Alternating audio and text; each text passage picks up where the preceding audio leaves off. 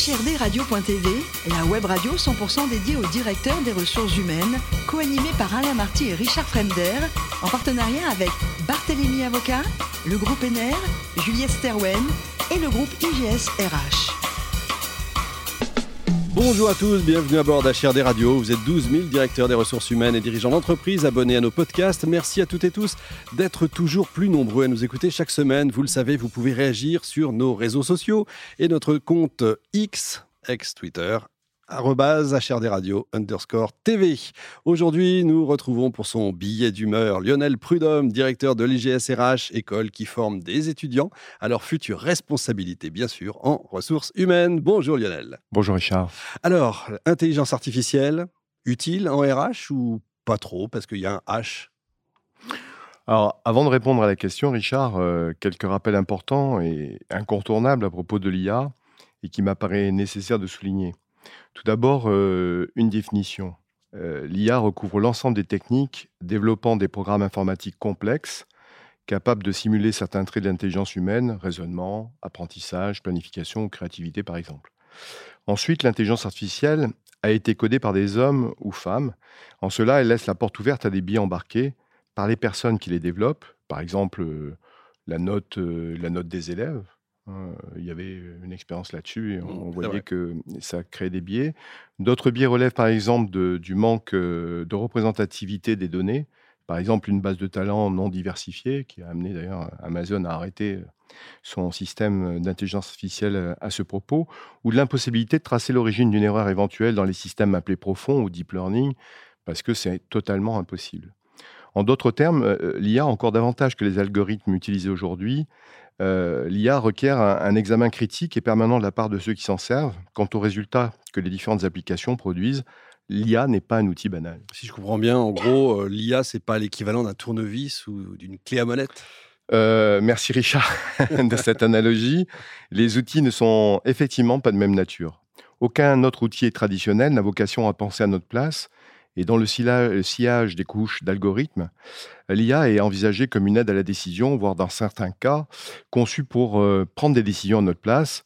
Ce n'est ni le cas du tournevis, ni celui euh, de la clé à molette. Ça, je sais de quoi vous parlez. Et donc, euh, quels usages, en gros, en RH pour l'intelligence artificielle? Dans ces applications, euh, il y, a, deux catégories. Dans ces applications, pour la fonction RH, l'IA est une aide à la décision au recrutement, par exemple, filtrer, analyser les CV, planification des entretiens, analyse de rétention, etc. Pour la mobilité, on retrouve un peu les mêmes choses. Lors des promotions, analyse de performance, en formation, suivi des compétences, individualisation des actions, en rémunération, en, en communication sur l'analyse des climats sociaux. J'en oublie forcément, les applications sont multiples. Et dans d'autres applications, c'est la deuxième catégorie, comme pour la paye par exemple, elle agit sans intervention humaine, fonction de contrôle de la paye. Il n'y a pas de risque justement lié à l'IA dans, dans ces applis RH? Alors, pas tout à fait, Richard. Je ne reviendrai pas sur les éléments de biais potentiels évoqués précédemment. Au-delà, l'usage des algorithmes actuels amène à des situations que nous pouvons juger critiques. Par exemple, lorsque des applications font la sélection de candidats sur la base de critères embarqués, est-ce que le recruteur prend ce tri comme une base de départ pour réaliser son travail Ou faute de temps et sous la pression du résultat, il ou elle va laisser la machine décider? En fait, Richard, un des points majeurs vient de ce passage, sous pression du quotidien, d'une aide à la décision qui devient la décision elle-même. Risque déjà existant, mais qui ne peut devenir que plus sensible avec l'IA. L'autre point est celui de l'opposabilité des critères de la décision aux personnes n'étant pas choisies par la machine, la machine étant une boîte noire dont personne ne connaît la combinaison des critères pour opérer euh, les choix, il y a là potentiellement un déni de justice. Alors, qu'est-ce qu'on propose? Alors, ma réponse, Richard, euh, va faire bondir euh, beaucoup de gens dans la communauté RH. si nous ne sommes pas capables de publier le code de ces machines en open source, c'est le cas par exemple de Parcoursup, peu de gens le savent, alors la solution restera le contentieux pour obtenir un contrôle sur les critères sur lesquels est prise la décision en tant que citoyen, salarié, usager, etc. Ça me paraît fondamental. Effectivement. Pour nos étudiants à l'école, nous essayons par exemple tout au long de leur parcours avec nous, du bac au master, d'exercer et de développer leur esprit critique, la mise à distance des outils, un, un questionnement permanent sur les différents usages et leurs effets, c'est un aspect vital pour l'usage actuel et, futur de l'IA en RH. Bon, alors on en parle beaucoup. ChatGPT. L'engouement de, ChatGPT est, immense, comme nous l'avons tous constaté.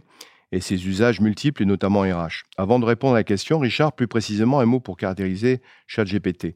ChatGPT est une IA générative, c'est-à-dire nourrie de contenus déjà existants pour en créer de nouveaux.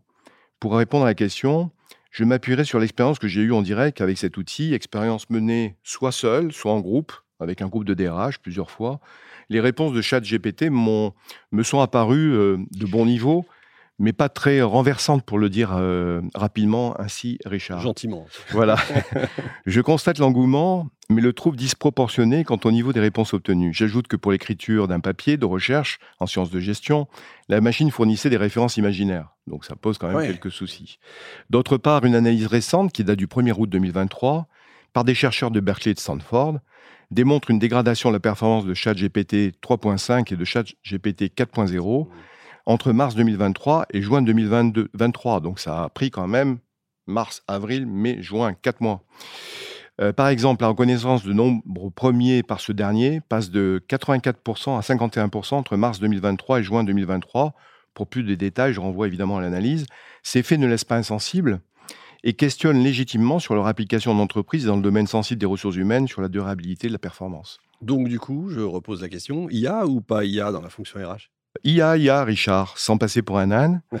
Plus sérieusement, je dirais en conclusion, IA avait conscience, pour paraphraser Rabelais, c'est-à-dire avec de forts questionnements pour exercer ses capacités de sens critique et participer à l'usage d'une IA, un usage éthique.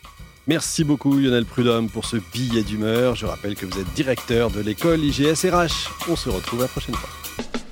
L'invité de la semaine de HRD Radio, une production b2b radio.tv en partenariat avec Barthélémy Avocat, le groupe NR, Juliette Sterwen et le groupe IGS RH.